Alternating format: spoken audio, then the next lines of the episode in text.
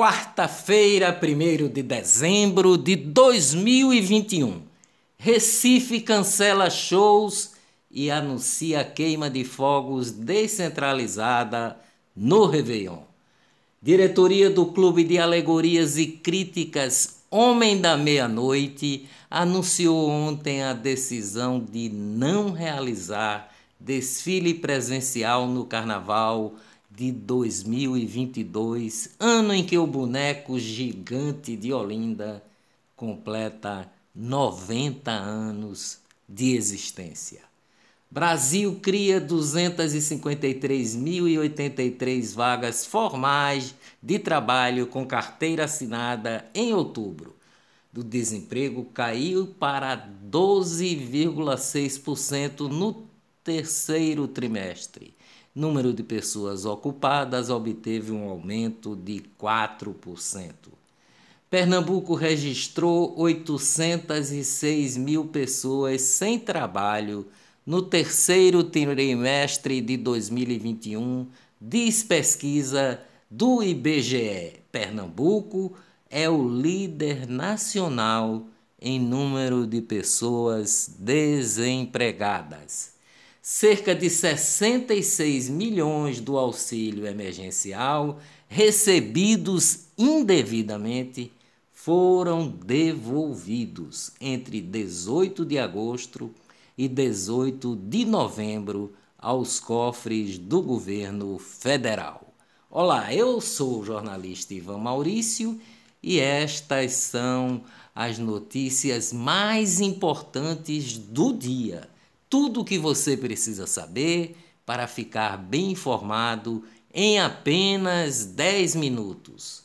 Comissão de Constituição e Justiça do Senado aprovou ontem proposta de emenda constitucional à PEC dos precatórios, o projeto que banca o Auxílio Brasil de 400 reais. O texto limita o pagamento anual dos precatórios e altera a fórmula de cálculo do teto de gastos.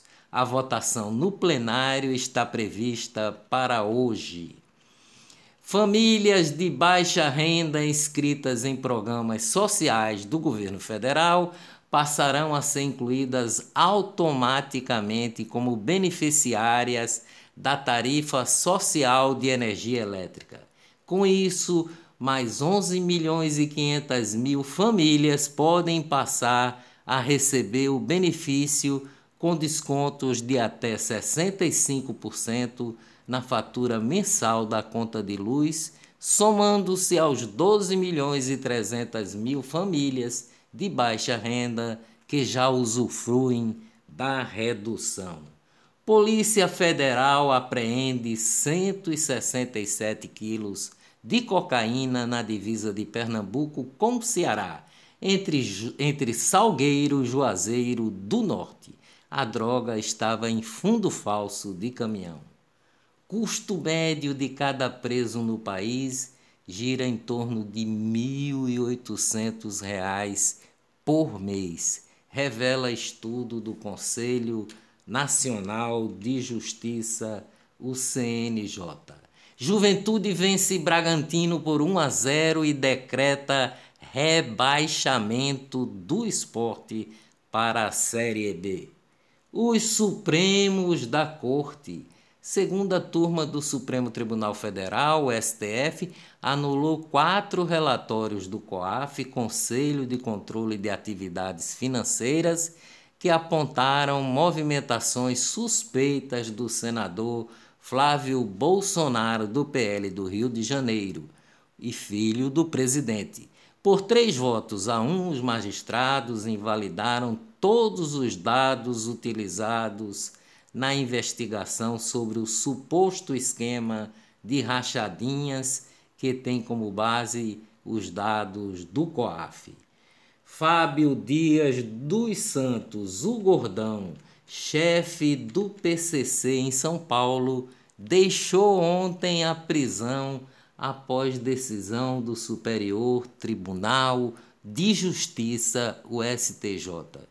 Promotor de Justiça Lincoln Gaquia integrante do Grupo de Atuação Especial de Combate ao Crime Organizado, o GAECO, afirmou que Gordão é um importante integrante do PCC e disse mais o promotor: tem negócios com na Baixada Santista e, sobretudo, é um integrante que atua no tráfico internacional, envolvido com André do Rep, que também foi solto pelo STF, e outros comparsas na remessa de 4 toneladas de cocaína para a Europa. Sem máscara, ministro do STF Luiz Roberto Barroso adere à aglomeração em show de Belmarques na festa de encerramento do Congresso Nacional dos Procuradores dos Estados e do Distrito Federal. Barroso foi aquele que proibiu o eleitor de votar sem máscara no último pleito. Negócios no Brasil. Petrobras anunciou ontem que finalizou a venda por 10 bilhões e 100 milhões de reais da refinaria Landulfo Alves, na região metropolitana de Salvador, Bahia. Toyota volta a ter três turnos em fábrica de Sorocaba, São Paulo. Medida amplia a capacidade produtiva da empresa e gera novos empregos. Negócios em Pernambuco. Açaí inaugura nova unidade e gera 510 novos empregos localizada na rodovia PE60, no Cabo de Santo Agostinho, na região metropolitana do Recife, a loja recebeu um investimento de 59 milhões de reais. Finanças, Bolsa de Valores de São Paulo tem menor pontuação do ano com o Omicron e inflação nos Estados Unidos. O dólar subiu ontem mais e fechou cotado em R$ 5,63. Censura. Deputado federal Daniel Silveira entra com recurso no Supremo Tribunal Federal, STF, para conceder uma entrevista. Daniel Silveira está sendo vítima de censura prévia, segundo sua defesa.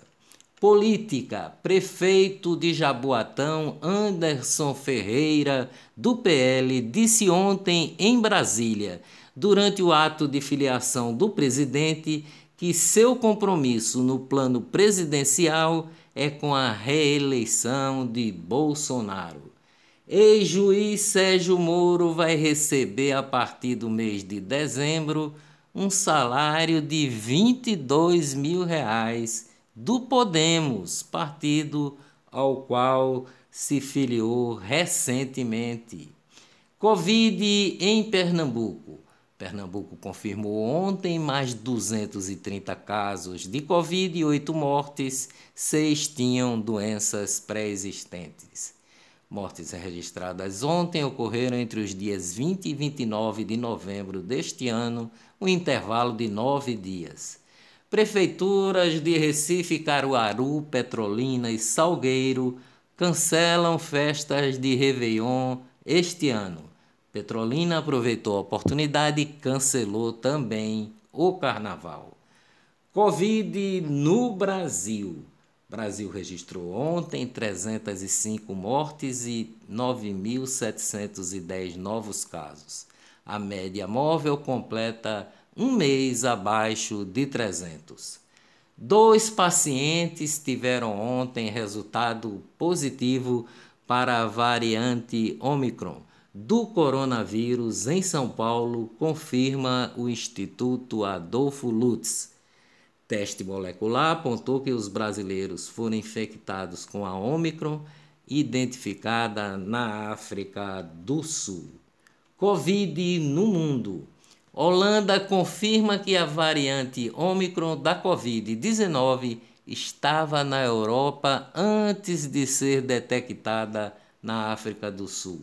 Amostras colhidas entre 19 e 23 de novembro apontam a presença da nova cepa.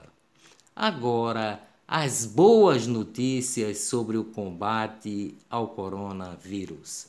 62,72% da população brasileira está totalmente imunizada.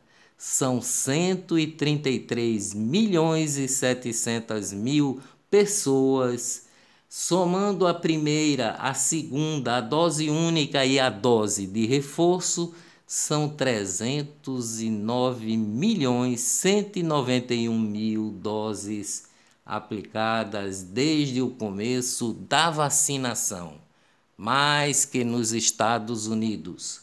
Dias melhores virão, com certeza. Até amanhã, bem cedinho, se Deus quiser.